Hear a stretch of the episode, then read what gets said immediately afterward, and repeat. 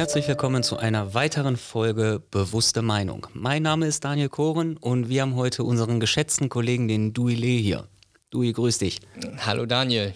Hallo Leute. Dui, magst du mal äh, einleitend ein bisschen was über dich erzählen, was du hier so machst? Ja, sehr gerne. Ich ähm, bin hier seit dem 1.3. angestellt als Fuhrparkleiter und äh, kümmere mich um die Fahrzeuge, um die Mobilität der Kollegen und äh, dass das wertgeschätzte Mobil auch immer einsatzbereit ist. Spannendes Thema, oder? Sehr spannend bei der Unternehmensgröße. Ja, unser, wir haben natürlich heute zusätzlich noch ein spannendes Thema, ADHS. Passt ja auch ein bisschen irgendwie in Richtung Fuhrpark, ne? wenn die ganzen Autoverrückten noch unterwegs sind. Ja, doch, sehr. Die ganzen Hyperaktiven, die und Fahrzeugen. Mhm. Ist schon sehr interessant, ja. Ja, da kommen bestimmt so einige Geschichten zusammen. Durchaus. Dui, ich hatte gerade schon einleitend gesagt, ADHS. Wie kommt es zu diesem Themenwunsch oder was, was magst du darüber sagen?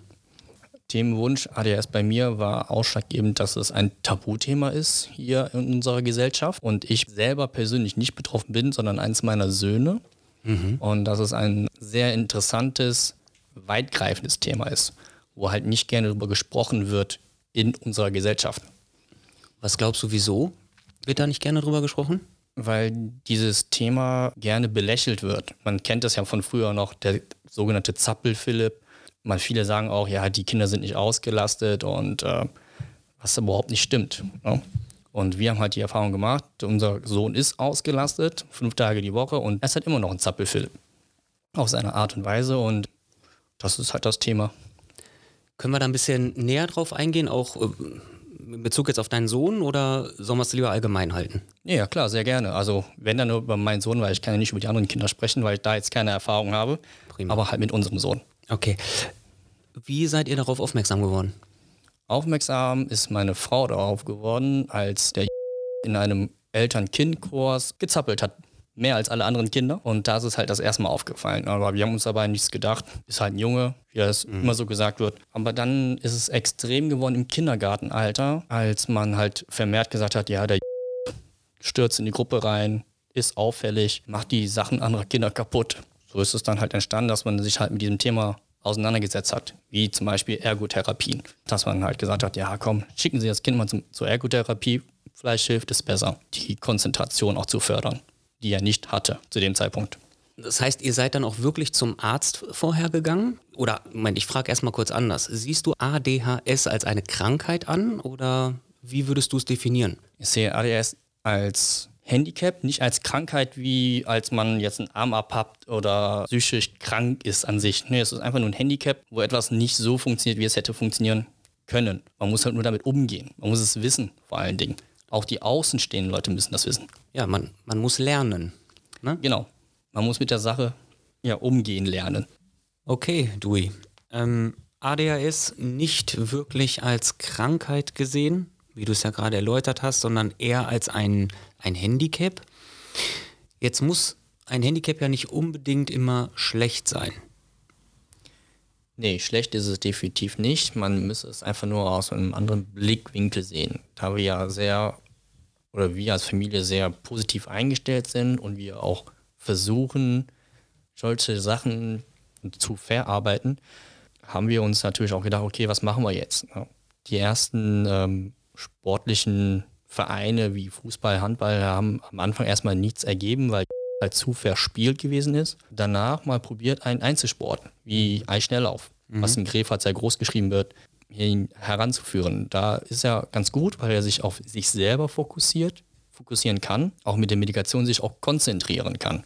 Nachher hat es auch geklappt tatsächlich mit Handball, mit der Medikation als Hoffnungsschimmer, was auch sehr gut funktioniert mittlerweile. Der ist, kommt gut an, er ist charmant und wird auch angenommen in der Mannschaft. Und das gibt uns natürlich dann auch was Positives zurück, dass wir auch was richtig gemacht haben, anstatt immer nur, ja, blöde Medikamente, mhm. ist doch Blödsinn. Mhm. Nee, ist es nicht. Wir haben ihm eine Chance gegeben, sich sozial zu integrieren, mhm. dass er angenommen wird in der Gesellschaft. Das ist das Wichtige. Weil ich möchte mir später nicht nachsagen lassen, als Elternteil von meinem eigenen Sohn eventuell sogar, ihr habt damals nicht genug gemacht für mich, weil er vielleicht abgedriftet ist. Keine Ahnung, keine Ausbildung, kein nichts gemacht. Und mit seinem IQ, was relativ hoch ist, wollte man ihn auch nicht verbrennen, mhm. weil wir möchten das Bestmögliche für ihn an Ausbildung, an sozialen Möglichkeiten er ermöglichen. Auch später für sein Berufsleben vor allen Dingen. Wie sieht so eine Woche aus? Ja, die Woche ist, ich sag mal, vor Corona war so montags Eisschnelllauf, abends, also nach der Schule, Hausaufgaben machen, Eisschnelllauf, Dienstag Handballtraining, Mittwochs war dann nach der Schule Handballtraining, Donnerstag war mal nichts. Freitag durfte er dann Schach spielen und samstags in der Regel war das so, dass wir dann mittags äh, zum Handballspiel gefahren sind und abends zusätzlich noch nach dem Handballspielen äh, zum Eisschnelllauf. Meistens zu Wettkämpfen. Wir sind auch schon mal sonntags früh nach Frankfurt gefahren für kumuliert etwa zwei Minuten Eiszeit. Okay. Aber das macht man sehr gerne mit. Zwei Minuten, weil die eine Strecke dann zwei Minuten ging? Oder? Genau. Aha. Ja, okay. Das ist dann interessant. Wir hoffen auch auf Berlin, dass wir noch nach Berlin fahren dürfen. Ende des Jahres auch nach Inzel, dass er da noch mitlaufen darf. Du hast gerade gesagt, vor Corona? Ja, jetzt, jetzt in der Corona-Zeit ist es ja halt sehr schwierig mit dem Vereinsleben. Aktuell läuft es Trockentraining wieder an. Die dürfen trainieren. Zurzeit ist es eher so, dass sie uns halt die Inliner anziehen und dann anfangen zu laufen oder halt joggen gehen oder halt Fahrrad fahren. Mehr sportliche Aktivität ist momentan nicht drin. Vielleicht noch zu Hause ein paar Workouts, Liegestützen, Push-Ups und das war es dann auch. Aber man schlägt sich wacker dahingehend. Definitiv. Man muss das Beste daraus machen. Wie gesagt, immer positiv eingestellt sein, weil sonst funktioniert das ganze Leben nicht. Das ist ein schönes Wort. Man muss nicht diese Negativität da drin sehen, in diesem Handicap, wenn wir es jetzt nochmal so auflisten, sondern das Potenzial und das Positive, was man da im ganzen Leben von mitnehmen kann. Ne? Definitiv das, ja. Immer optimistisch an die Sache ran. Okay.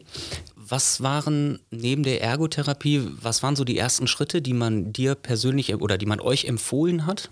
Der erste Schritt war die Ergotherapie, um die Konzentration zu verlängern von dem Kind. Die war Anfang bei drei Minuten. Die hätte schon in dem Alter, sprich vier Jahre ungefähr, schon bei acht Minuten sein müssen. Danach wurde es bedingt besser.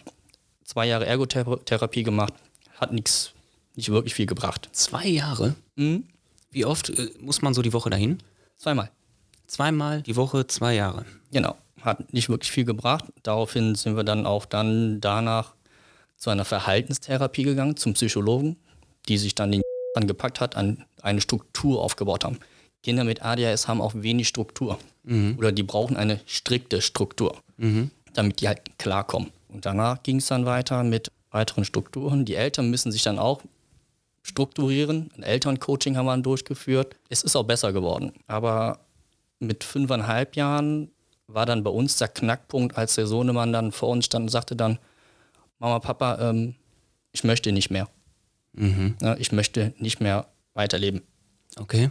Wo wir dann gesagt haben, oh, jetzt wird es aber hart. Mhm. Ja, und dann daraufhin haben wir dann mal die Psychologin gefragt, die Therapeutin, was wir jetzt machen müssen. Wir müssen jetzt hier irgendwas machen, damit es besser funktioniert. Wir haben vorher nie Medikamente genommen und haben dann nach diesem Spruch, oder nach diesem Satz von meinem Sohn, dann auch angefangen, mit Medikamenten zu arbeiten. Ist das eine Form der Kinderdepression, wenn man es so nennen kann? Oder also ich, für mich ist das ultra schwer, das zu greifen. Mhm. Ja, und bewusste Meinung ist ja auch ein, ein ehrlicher Podcast. Und wenn wir beide, also wenn ich nicht deine Geschichte jetzt so aufnehmen würde, wie ich die jetzt gerade aufnehme, müsste ich fairerweise sagen, dass ich wahrscheinlich genau so darüber denken würde, wie du es eingangs gesagt, gesagt hast. Nicht, dass es ein Tabuthema ist, aber dass man sich denkt, ja mein Gott, dann kümmere dich um dein Kind. Mhm. Aber ich bin ja offen dahingehend, um mich äh, gerne belehren zu lassen. Und wenn es dann in eine Richtung geht, wo Kinder sagen, ich will nicht mehr, dann kann das nicht gespielt sein. Nee, die Gefühle der Kinder sind nicht gespielt. Das hat einfach nur damit was zu tun. Die äh, ADS-Krankheit, wie sie sie jetzt mal so nennen, kann in zwei verschiedene Richtungen gehen. Einmal kann das Kind halt depressiv werden, weil es halt immer nur auf die Nase kriegt, weil es nicht zu Geburtstagen eingeladen wird. Es wird nicht angenommen bei den Kindergartenkindern oder es darf nicht mitspielen. Mhm. So, das ist, ist halt so, weil die Kinder halt sagen, ja, nee, möchte ich nicht, der der zu aufgedreht. zu aufgedreht, zu wibbelig und sowas. Mhm. Ja, das hat er halt dann auch gemerkt und auch verarbeitet dann. Wie seid ihr dann in dem Moment damit umgegangen? Wir sind erstmal beide heulen gegangen. Verständlich, ja. Und äh, haben dann, wie gesagt, den, äh, den Therapeuten aufgesucht und haben dann gesagt, so jetzt ist Schicht, wir müssen sofort agieren und nicht mehr mit Therapie etc. pp, sondern wir müssen leider den Weg der Medikamente gehen. Ich war immer ein Feind, was Medikamente angeht, weil ich gedacht habe, das schaffen wir, das schaffen wir, das schaffen wir, aber wir haben es nicht geschafft. Mit den Medikamenten, muss ich sagen, hat sich das zum Glück gedreht. Er ist nach wie vor wibbelig, total wibbelig, aber er ist fokussierter. Er kann sich jetzt besser konzentrieren auf eine Sache und ist halt nicht mehr so impulsiv. Ja, ist besser.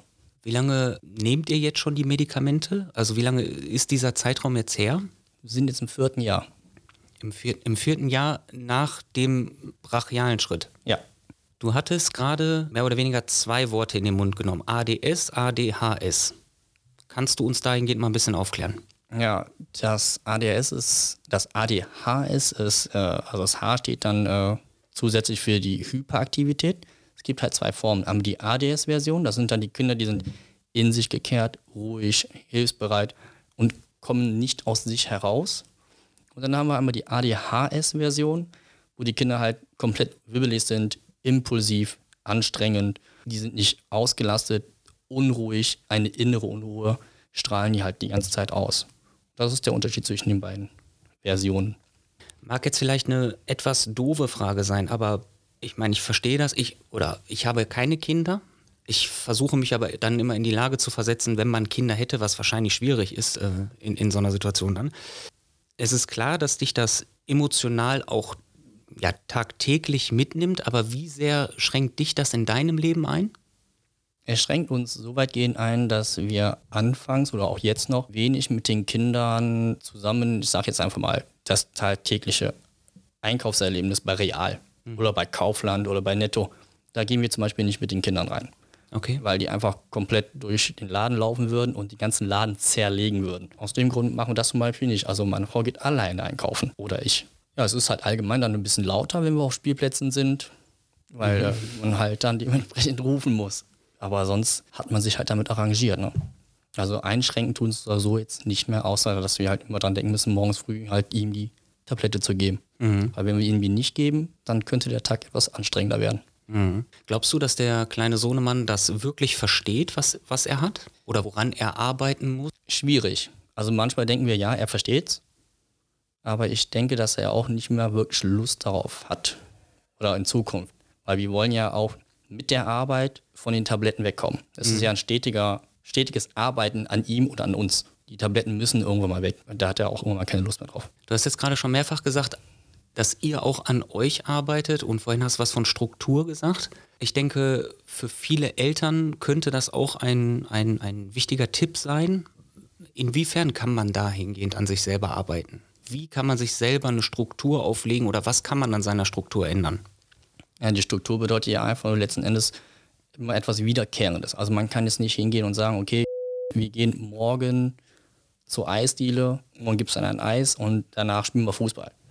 Und dann am den darauffolgenden Tag, wo das dann wäre, gibt man dann kein Eis zu essen und man geht dann nicht Fußball spielen. Also das wirft ihn aus der Bahn, weil der Junge sich auch darauf freut. Ist aber auch bei jedem anderen Kind so. Aber solche Kinder, die fassen das nochmal auf und würde dann in dem Fall komplett austitschen ja, wie gesagt, die Struktur muss halt immer wiederkehrend sein, weil wir können jetzt nicht einfach hingehen, okay, heute mal äh, bis 10 Uhr schlafen und morgen wieder ab 8. Mhm. Also es muss wirklich regelmäßig gleich sein. Also eine richtige Konstanz rein. Eine richtige Konstanz hereinbringen, eine Stabilität.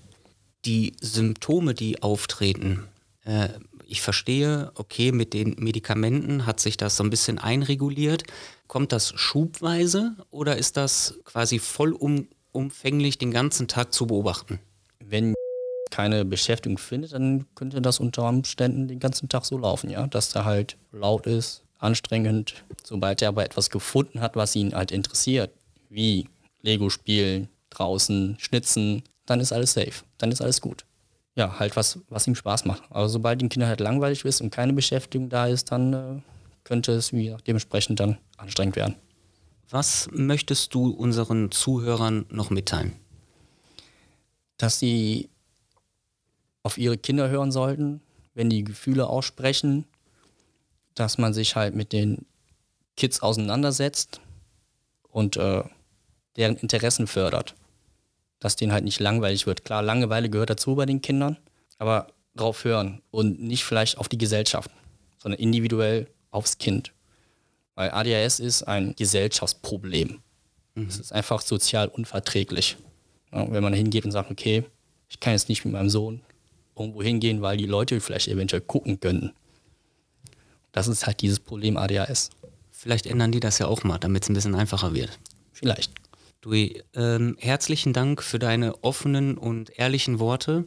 Ich muss recht sagen, du hast meine Meinung dahingehend geändert. Schön. Und dafür möchte ich dir wirklich danken. Sehr gerne. Bis dann. Bis dann.